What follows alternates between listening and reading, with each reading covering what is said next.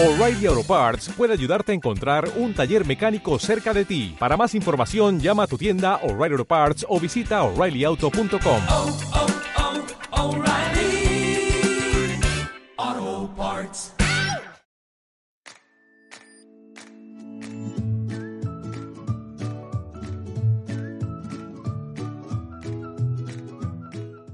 Más recursos, más humanos. Un podcast hecho por y para personas desde la visión profesional de los recursos humanos. Capítulo 2. Errores imperdonables cuando hacemos una entrevista de trabajo. Hola a todos y a todas horas. Me llamo Gregorio López, un profesional que ha trabajado durante más de 20 años en recursos humanos y que quiere contarte con pelos y señales cuáles son sus secretos. Cada semana te traeré mis reflexiones sobre cómo buscar trabajo y si ya tienes uno, hablaremos sobre cómo potenciar y hacer crecer tu carrera profesional en él. Te enseñaré muchos consejos reales y prácticos como nadie te ha contado. Te mostraré estrategias sencillas que puedes implementar en tu día a día y que te ayudarán a tener el éxito que te mereces.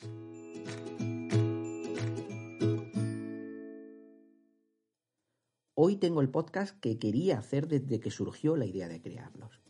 Como seleccionador muchas veces me pongo en el lugar del entrevistado y me da mucha rabia cómo está tirando por la borda todas las oportunidades que tenía. Ha trabajado su currículum, tiene una presencia en LinkedIn impecable, el puesto parece que está hecho a su medida, pero su actuación en la entrevista ha sido desastrosa. Todo lo que podía salir mal ha salido. Os voy a contar todos los errores que un entrevistador no perdona en una entrevista de selección.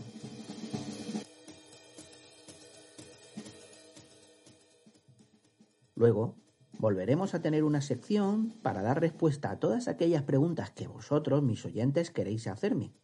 Hoy trataremos dos cuestiones. Hal, mi asistente personal, me volverá a ayudar en esta sección. Hal, ¿puedes introducir las preguntas? Hola, por supuesto líder inabarcable. La primera pregunta tiene que ver con cómo gestionar un enchufe cuando nosotros podemos ser los enchufados.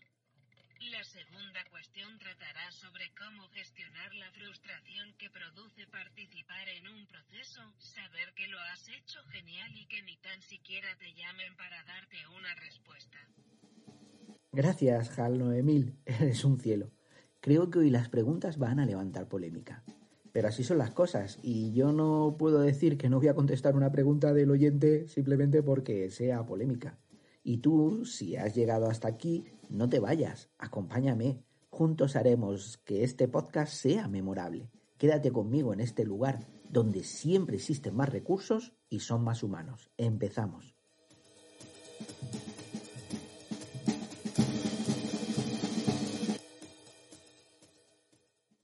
En una selección no sirve lo que tú sabes hacer, sirve lo que tú sabes contar.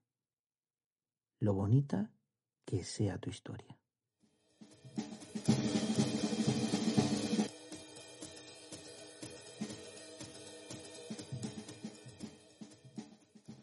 La entrevista puede ser un paso fácil. Muchas veces, si el seleccionador no es experto, con que el candidato tenga un discurso bien armado y diga algo inteligente sobre la empresa a la que va a trabajar, muestre una buena actitud, una sonrisa y escuche más que hable, con eso es suficiente.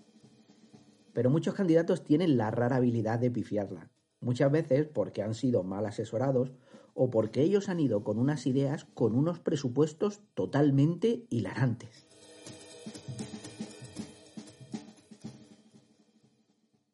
Existen banderas negras como en la Fórmula 1, situaciones que pasan en las entrevistas y que pueden reducir considerablemente o incluso totalmente las posibilidades de ser contratado. Por mi experiencia, estas son aquellas que como seleccionador detesto, me enervan. A veces son muy evidentes, ya las veréis, pero otras son muy sutiles. Primera. Gracias, Hal. La primera bandera negra tiene que ver con la ilusión y el compromiso. Me he encontrado a muchos candidatos que creen que ellos le están haciendo un favor a los empleadores, que piensan que ellos están por encima de todo y que el trabajo que les estamos ofreciendo es algo que va a hacer hasta que les salga algo mejor. No tienen ningún problema en decirte que están en otros procesos que les son más atractivos y que si les llaman nos van a dejar tirados. Por mi experiencia, Estos comentarios suelen salir al final de las conversaciones, de las entrevistas, en los momentos más distendidos. Esos momentos finales son momentos muy delicados y tened siempre presente que una entrevista no acaba hasta que el candidato envía un correo de agradecimiento por la misma. Pensar que cuando salimos de la sala de entrevistas ya ha acabado y podemos tener una conversación de barra de bar es un error garrafal y muy común. Sobre este error existe una pequeña variación que yo suelo llamar ¿y para qué has venido a la entrevista? Existen muchos candidatos que utilizan las entrevistas para hablarte de lo que quieren hacer, de cuáles son sus sueños, y maravillosamente no tienen nada que ver con lo que les estamos ofreciendo. Esto nos pasa a todos, incluso si eres un experto en hacer entrevistas. No hace mucho yo hice una entrevista como candidato para una cadena de supermercados. En vez de hablar de las necesidades de la empresa, de cómo yo podía ayudar a resolverlas, a tener éxito donde ahora tienen problemas, les hablé de que quería escribir, quería hacer un podcast, asesorar a la gente sobre cómo tener un buen perfil en LinkedIn. Nada que ver con lo que necesitaban. Conclusión, fui rechazado. Para tener una imagen que no se os borrará, es como si en una entrevista os preguntaran ¿Dónde queréis estar dentro de cinco años? y vuestra respuesta fuera en cualquier sitio menos aquí. A cero vuestras posibilidades de ser contratados. Otras modificaciones sobre la falta de interés pasan, desde mi punto de vista, cuando el candidato no conoce su propio currículum al detalle. Si, por ejemplo, vas a una entrevista y no te sientes cómodo hablando sobre lo que has hecho, de lo que has logrado, del porqué de tus acciones profesionales, de explicar tu carrera, indica una dejadez que a mí me parece imperdonable. He llegado a casos concretos en los que los candidatos me han preguntado, ¿eso lo pone en mi currículum? como si se lo hubiera hecho una tercera persona. No es una entrevista no es un examen. Una fecha se le puede olvidar a cualquiera, pero de ahí a tener que darle el currículum al candidato para que lo pueda ver y lo pueda leer, para que te lo cuente, existe un mundo. Hay otra pequeña variación que es cuando el candidato demuestra que no ha investigado nada sobre la empresa para la que va a ser contratado, incluso cuando sabe cuál es antes de la entrevista. Un candidato que demuestra un desconocimiento profundo sobre la empresa, sus productos, clientes, sus servicios, se está descartando de forma casi automáticamente. Si un candidato no demuestra interés cuando quiere ser contratado, ¿qué interés demostrará por la empresa dentro de un año? La segunda es cuando el candidato no tiene habilidades de conversación que todos consideramos válidas. Es cuando el candidato no habla, o habla despacio arrastrando las palabras, o al contrario, te grita, te corrige continuamente, acaba tus palabras o no te deja acabar las frases. Y esa es eh, la parte verbal. En la no verbal es cuando no te mira cuando te habla, mira a la pared, a la ventana, cuando no tiene ningún contacto visual contigo y lo que hace es que rehuye la mirada. O peor, que, también se me ha dado el caso, cuando te hace gestos que dan lugar a situaciones incómodas durante la entrevista, como por ejemplo un guiño. Y no es solo que una persona sea introvertida, reservada o incluso tenga problemas de eh, relación. He tenido personas que me han indicado que tenían una minusvalía y en esos casos pues está totalmente justificada la situación. Me refiero más a situaciones achacables al comportamiento del sujeto, no a sus capacidades. Una vez tuve una candidata en una entrevista que me daba unas respuestas lentas, arrastraba las palabras, las repetía sin sentido, como, como si estuviera bajo los efectos del alcohol o de las drogas. Me dio la sensación de que se estaba apagando y que en cualquier momento iba a desmayarse. No tuve más remedio que preguntarle si se encontraba bien, si quería un poco de agua, un café, si dejábamos la entrevista para otro momento. Me confesó que había tomado varios ansiolíticos antes de la entrevista porque estaba muy nerviosa. Me dio mucha pena porque era una buena candidata. Sobre el currículum era una candidata excelente, pero fue rechazada. La incapacidad para no comunicarse bien en una entrevista de trabajo hace que yo como entrevistador ponga en marcha todas las alarmas y la mayoría de las veces acierte. Tenéis que llevar entrenadas las respuestas, tenéis que llevar entrenados el cómo las decís y no te olvides nunca que la persona que va a tomar la decisión sobre si continúas o no en el proceso de selección es el entrevistador. Haz todo lo posible para que esté cómodo durante la entrevista. Muchas personas se preparan las preguntas y eso está genial, pero no se preparan cómo van a contestar a esas preguntas y es un gran error. La tercera bandera negra tiene que ver con que muchas personas deben sacar lo que llevan dentro. Toda la frustración y la rabia que llevan acumuladas de sus anteriores trabajos deben sacarlas antes de la entrevista.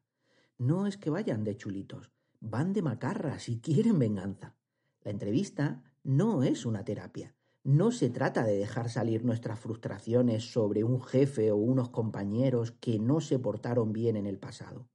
No estás con tu psicoanalista o con tus amigos en un bar.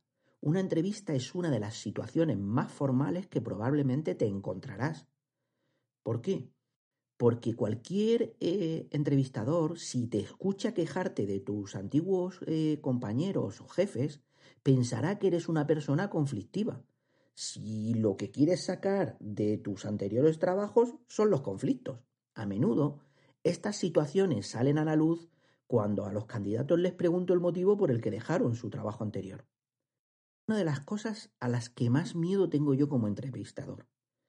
yo puedo seleccionar a alguien que decía en el currículum que sabía hacer algo y luego pues no era cierto, que su nivel de idiomas no era tan alto como decía, que tenía problemas familiares que no salieron en la entrevista.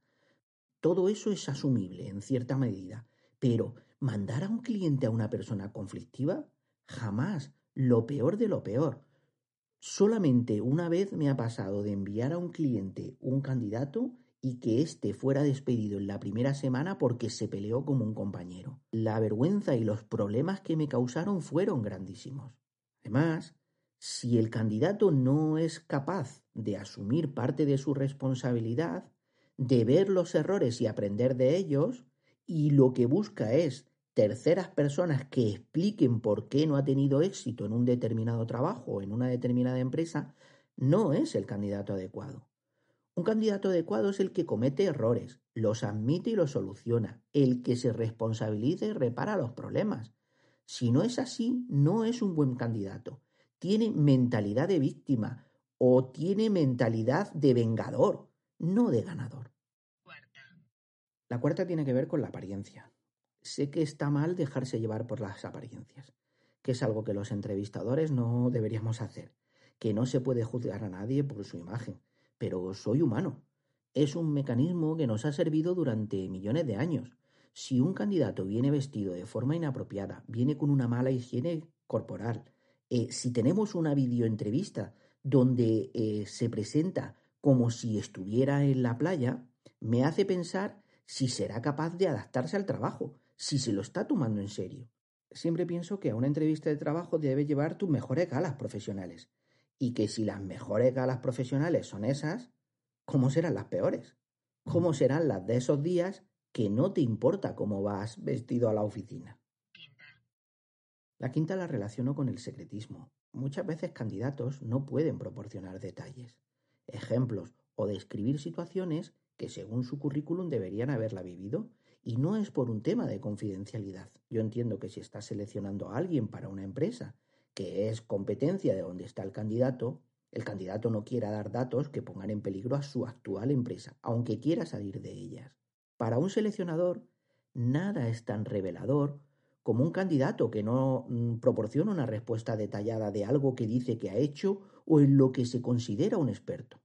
Directores comerciales que no saben la cifra de facturación de su empresa, pero es que no sepan la cifra detallada. Es que no te pueden dar un rasgo aproximado. Jefes de equipo de seis personas que no saben el nombre de dos de ellas. Gerentes de selección que ante la pregunta ¿qué le faltaría a esta entrevista? se quedan en blanco.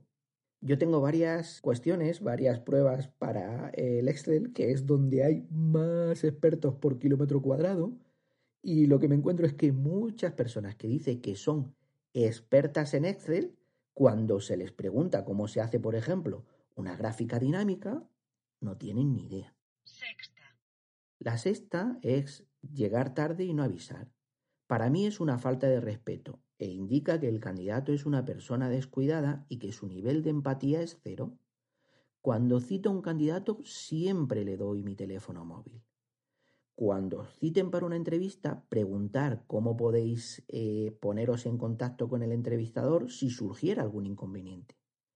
De esta forma, si tenéis una incidencia, podéis llamar, escribir, enviar un WhatsApp. Hay múltiples formas hoy en día de ponerte en contacto con el entrevistador.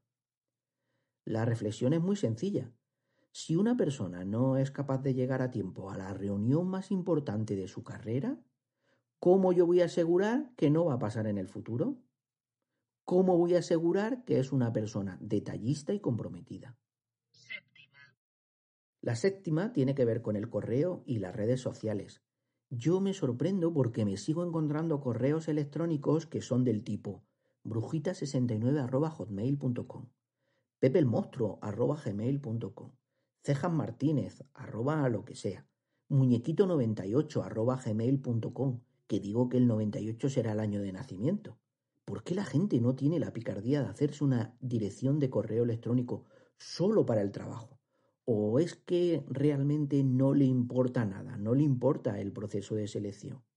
Y en las redes profesionales, en las redes sociales, pasa lo mismo. Gente que comparte situaciones comprometidas, fotos que no deberían estar allí, comentarios totalmente desafortunados. Por este motivo odio LinkedIn para seleccionar determinadas posiciones, porque creo que mucha gente se está pegando un tiro en el pie por cómo interaccionan, por cómo suben información a las redes sociales. La última, la octava, tiene que ver con el dinero o con cualquier otra petición o demanda que hacen los candidatos en el proceso de selección. No es que no podamos pedir en los procesos de selección, no es una situación tan dispar como para que todo el poder lo tenga la empresa y el seleccionador. Siempre he entendido que la selección es un proceso en el que el entrevistador decide si el candidato es contratado o no, y el candidato decide si quiere trabajar o no en la empresa que le está ofertando un puesto. No me refiero a eso, me refiero más a la elección del momento y cómo se enfocan las peticiones. Todo proceso de selección tiene una liturgia, tiene unos pasos que se deben dar. La selección del candidato muchas veces se toma por el dinero y hay muchos candidatos que parece que solo trabajan por el dinero, pero es lícito y puede ser cierto. Yo, si no me pagan, no trabajo. Pero sacarlo antes de tiempo siempre te pone en desventaja. Además, implica dos puntos a considerar. Por una parte, si el salario que dice el candidato está por encima de lo que se tiene como límite salarial para la incorporación, el candidato está automáticamente descartado. Por lo tanto, es fundamental que antes de decir lo que quieres cobrar, digas qué es lo que sabes hacer, los problemas que puedes solucionar, el valor que puedes crear. Y luego, una vez que se tenga claro qué es lo que puedes hacer, lo que pides a cambio. De esta forma se podría hacer un esfuerzo. Además, por otra parte, si el salario que indicas está por debajo de lo que la empresa tiene pensado, enhorabuena, acabas de perder esa diferencia que estaba a tu favor. Yo tenía un jefe muy burro que decía que cuando un empleado antes de empezar a trabajar empieza a pedir, es un empleado con un mantenimiento Ferrari, un mantenimiento muy caro.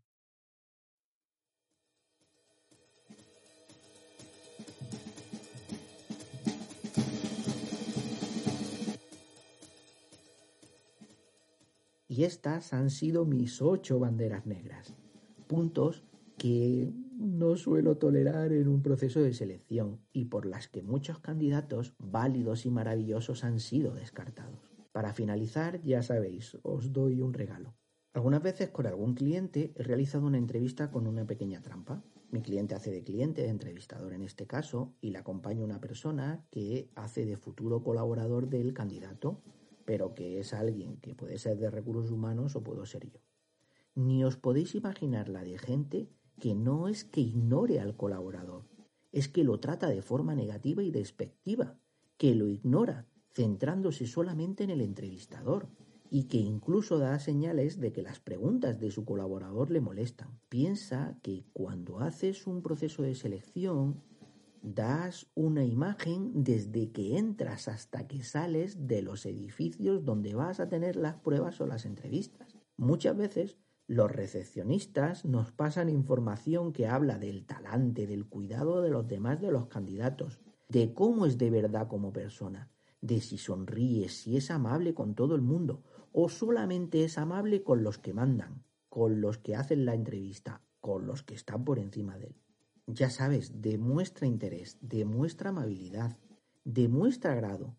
Si te han llamado para la entrevista, es que en el papel, en tu currículum, tienes lo que buscamos. Solo tienes que añadir tu toque personal, lo que les digo a mis entrevistados cuando van a mis clientes es que ese día entero, completo, deben ser maravillosos y encantadores desde que se levantan hasta que se acuestan, que deben abrir los ojos por las mañanas con una sonrisa y dar los buenos días, dejar pasar, dejar que otras personas mayores se sienten en el asiento del vagón, dar eh, los buenos días y las gracias a todo el mundo que se encuentren. Como dice la psicología positiva, la amabilidad nos hace maravillosos.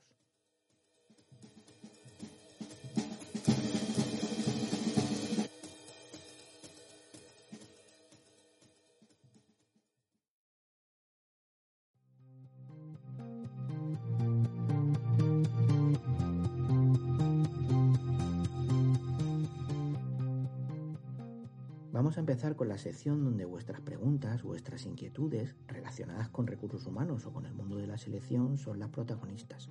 Si tenéis alguna, yo me comprometo a contestarla a través de este podcast, guardando la debida confidencialidad, sin dar nombres nunca. Mi correo es gregorio.lopez.selección.gmail.com Todo en minúscula y sin acentos. Hal, por favor, léeme la primera.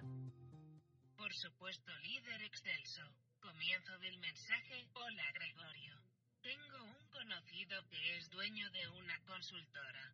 Esta persona me ha dado el nombre, la dirección de correo electrónico y el teléfono directo del director comercial de una empresa en la que me encantaría trabajar.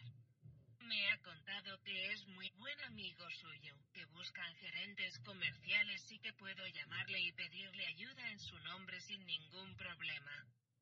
Mis dudas están en que mi nivel no es para depender directamente del director comercial ya que tengo muy poca experiencia y yo me veo más como jefe de producto, varios niveles por debajo. ¿Cómo puedo utilizar este contacto? ¿Le pido trabajo directamente? Fin del mensaje. Gracias, eh, Hal. Mi respuesta es la siguiente. La realidad, y no os voy a engañar, es que el enchufismo es la fuente más habitual de encontrar trabajo. De hecho, el CIS, en los datos del 2016, decía que más del 50% de los propios trabajadores reconocían que habían conseguido su trabajo actual por enchufe. Ahora bien, es lícito distinguir entre enchufe y contacto profesional, entre el famoso networking del que hablamos tantos y el enchufismo. Un enchufado es aquel que es contratado sin pasar un proceso de selección. Es aquel cuyo único valor profesional que se ha tenido en cuenta es ese, ser un enchufado, conocer a alguien. Son gente que se saltan los códigos internos de las empresas respecto a la selección o que se les aplican más laxos. Esto no quiere decir que no sean unos profesionales válidos, pero si no lo son, da igual, porque no se ha tenido en cuenta sus características profesionales. Un networkista, perdonad la expresión, es alguien que se entera de una eh, oportunidad laboral a través de sus contactos, pero que para conseguirla sí que pasa por un proceso de selección completo y total, donde se mira si esa persona tiene los requisitos que se buscan. Actualmente, a través de LinkedIn, es muy fácil encontrar a personas que ocupan determinados puestos en determinadas empresas. Incluso si buceas en los perfiles, puedes acceder a su móvil o a su correo electrónico, ya que muchos lo tienen abierto para toda la comunidad o para todos sus contactos. Lo que tiene el valor no es el nombre y el teléfono de esa persona, es que esa persona, ese conocido en tu caso, pueda dar referencias muy buenas de ti, que esa persona te pueda recomendar y hacer llegar tu currículum a aquella persona que tú crees que te puede dar el puesto de trabajo que tú quieres. Mi consejo es que si tienes mucha confianza con el dueño de esa consultora, que él te introduzca directamente, pídele si te podría hacer el favor de hablar él con el director comercial y que le cuente que conoce a una persona que como jefe de producto hará un trabajo magnífico porque sabe hacer su trabajo y porque admira la empresa donde trabaja el director comercial, que es un excelente profesional y que es una apuesta segura. De esta forma, él te abrirá las puertas y tu currículum estará asociado al nombre de la persona, ya que, según lo que parece, es un referente para el director comercial. Si por otra parte no tienes esa confianza con el dueño de esa consultora o crees que no es adecuado pedirle más favores, deberás ser tú el que se ponga en contacto con el director comercial directamente. Lo mejor es llamarlo por teléfono. A ese nivel hay, eh, puede tener asistentes que le hacen de filtro y le leen los correos. Además, creo que en este primer contacto eh, la voz, el cara a cara, es mucho mejor. Tu mensaje puede ser como este. Buenos días, soy Gregorio López y le llamo por sugerencia de Fulanito Martínez, dueño de la consultora lo que sea. Es importante, un punto, es importante que le des todos los datos porque muchas veces solo por el nombre puede que no se acuerde, puede que no te diga nada, pero cuando cuelgue dirá, y este que me ha llamado me ha dicho que ha llamado de parte de no sé quién. Continuarías con la conversación diciendo, bueno, pues ha sido esta persona la que me ha dado su teléfono y me he tomado la libertad de llamarle. Soy un jefe de producto y me te gustaría tener una idea realista de lo que se necesita para poder trabajar con vosotros. Soy un enamorado de vuestra empresa y para mí sería un auténtico lujo, sería maravilloso poder trabajar con vosotros. Puede que ahora no tengáis una vacante abierta, pero me gustaría entender muy bien cuáles son los perfiles que buscáis y cuando exista una oportunidad estar preparado y ser la persona elegida. Y ahora viene la petición. No le voy a pedir trabajo, sino algo que en este momento me puede dar. Tendría unos minutos para contarme sobre cómo funciona el área comercial y cómo estáis organizados, qué perfiles son los que buscáis, qué necesidades tenéis. Serían solamente unos minutos y se los agradecería siempre. El objetivo es centrarte en cosas que le pueden interesar o que puede hacer ese director comercial. Piensa que se puede sentir muy intimidado, muy violento si le pides trabajo directamente pero no le estás pidiendo trabajo, le estás pidiendo consejo y orientación, que es lo que él te puede dar en tu caso. Lo que estás logrando es mostrarte como una persona que tiene, además de una excelente referencia, un interés genuino por trabajar allí. Solo de esta forma, cuando existe una vacante, pensarán que tú eres la persona adecuada. No solo estás preparado y tienes los contactos, sino que tienes el interés necesario. En resumen, para gestionar correctamente este tipo de decisiones debes, primero, tener en cuenta que un CEO, un director comercial, es una persona como tú y como yo. Un poco de amabilidad y de educación te abrirá todas las puertas. Segundo, no es buena idea pedir al que va a ser tu jefe a futuro trabajo o un trato de favor. Pedir directamente que te enchufe. Puedes pedir asesoramiento, sus puntos de vista, sus consejos. Lo primero, el enchufe, es muy difícil que te lo dé directamente. Lo segundo, el asesoramiento, los consejos, seguro que te lo va a dar. Cuarto, sin agallas, sin bemoles, no hay gloria.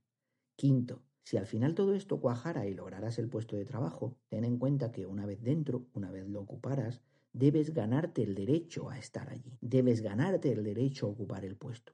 Piensa que si al final eres un enchufado y no has pasado nada del proceso de selección, o si has utilizado el networking para conseguirlo y por lo tanto, aunque has pasado todo el proceso de selección, eres el amigo del amigo del director comercial. En estos casos siempre va a ser el propio puesto el que te haga el proceso de selección. La persona que te ha recomendado ha puesto en juego su prestigio. Puede existir un mal ambiente, un mal clima interno por tu caso, se pueden dar agravios comparativos con personas que sí han pasado el proceso de selección y que pueden verse amenazados por tu relación con los amigos del director. Así que si seas o no un enchufado, tu salvación está en trabajar mucho y bien para que hablen de ti como el excelente profesional que eres y no como el amigo del amigo del jefe.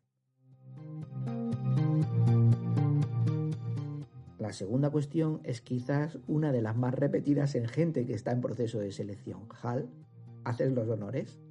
Claro, amado líder. Comienzo del mensaje. Estimado Gregorio, soy nombre eliminado, amiga de nombre eliminado. Él me ha dicho que te pregunte una duda sobre un proceso en el que estoy participando hace más de un mes. Se pusieron en contacto conmigo a través de LinkedIn y ya he tenido tres videollamadas. Una primera con los recursos humanos, otra con el que sería mi jefe y otra con el dueño de la empresa. Tengo un amigo que trabaja en esa empresa y sé por qué me lo ha dicho, que ha dado muy buenas referencias mías. En definitiva, tengo muy buen sentimiento en este proceso, salí muy contenta de cada una de las entrevistas y creía que el puesto era mío. Además, me vendría muy bien porque en la empresa en la que estoy ahora ya están hablando de recortes y aunque quiero pensar que no me va a tocarme, lo cierto es que mi trabajo actual está en el aire. El tema es que hace dos semanas hice a las entrevistas y no sé nada. He llamado al de recursos humanos y le he dejado un mensaje pero no me contesta. Mi amigo me dice que no sabe nada y que no me preocupe. Me siento entre frustrada, desanimada y asustada. He abandonado otro proceso en el que estaba porque me veo sin espíritu. ¿Qué hago? ¿Vuelvo a llamar o espero al que se pongan en contacto conmigo? La verdad es que estoy muy interesada en trabajar en esa empresa. Era mi oportunidad. ¿Me puedes dar alguna pista? Fin del mensaje. Es la pregunta más repetida y mi respuesta es la siguiente. Si mezclas las ganas que le estás poniendo a la situación con la frustración, el desánimo y el miedo que te genera, estás creando un caldo de cultivo, una actitud que te puede llevar al fracaso y a que no cuaje ese proceso e incluso te afecte a futuros procesos. Primero, un empleador, una empresa no está obligada a contratarte y aunque sé que no es ético, ni tan siquiera está obligada a darte una respuesta de un proceso en el que has participado.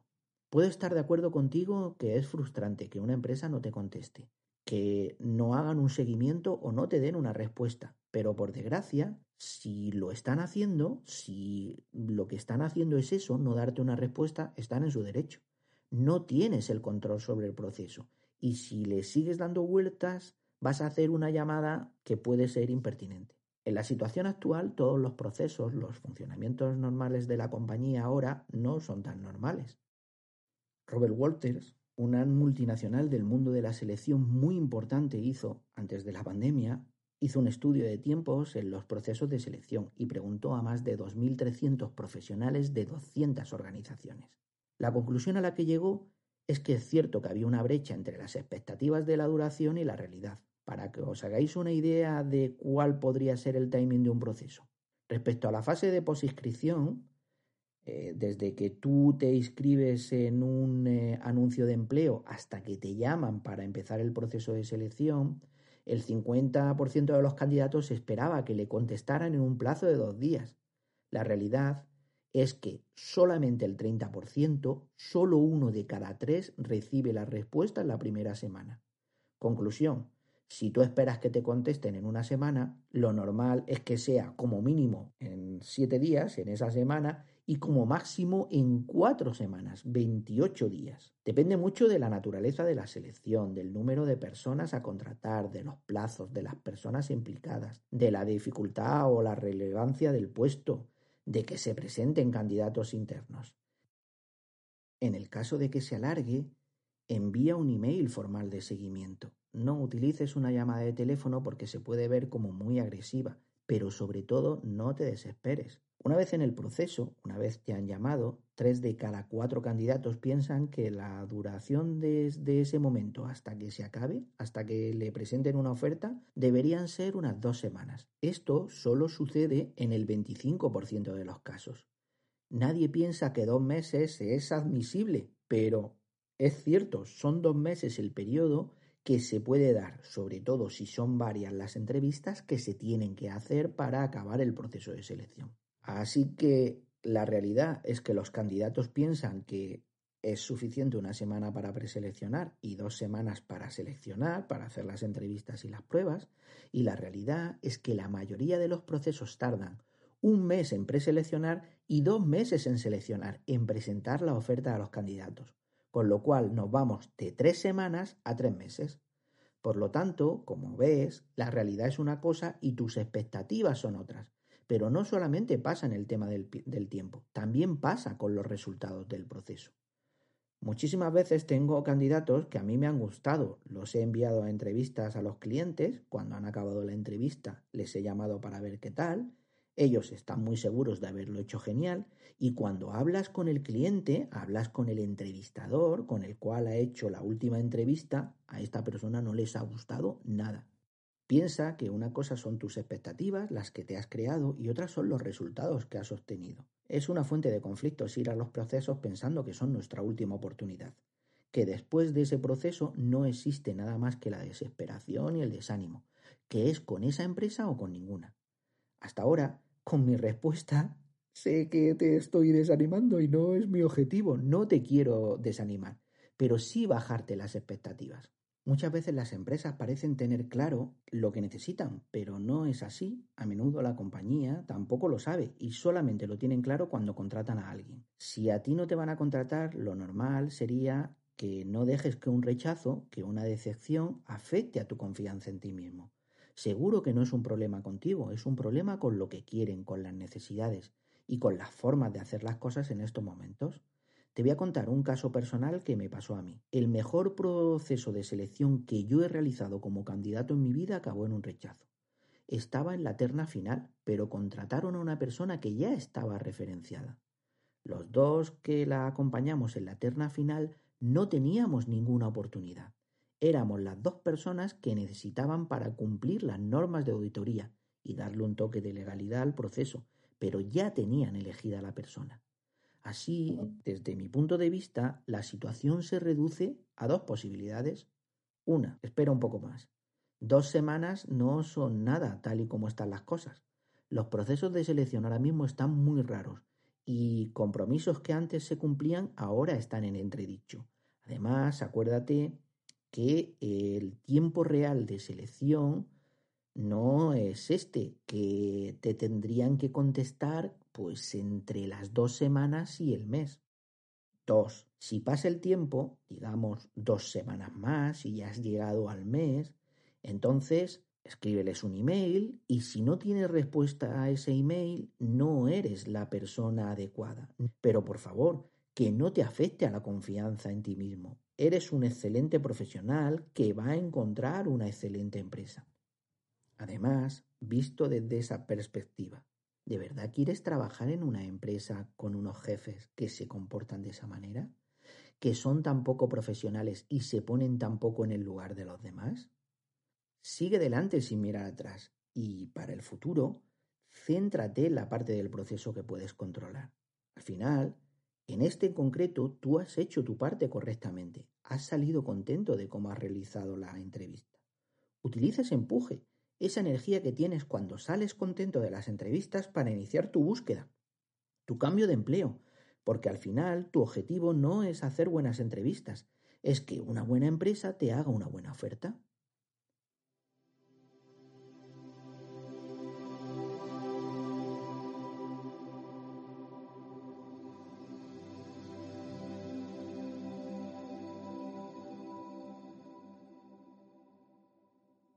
Y esto ha sido todo en ese segundo capítulo. Muchas gracias por llegar al final. Para Hal y para mí ha sido un placer y un lujo. Gracias a las dos personas que me han hecho llegar dos cuestiones a través de las cuales he intentado dar un poco de luz sobre cómo funciona el mercado laboral y cómo funcionan las áreas de recursos humanos.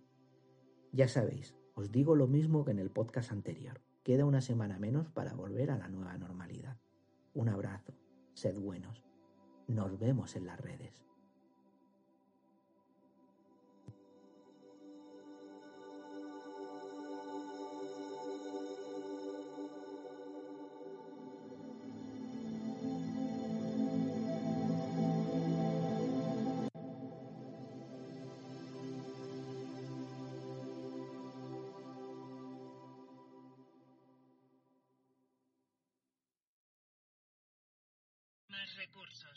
Humanos.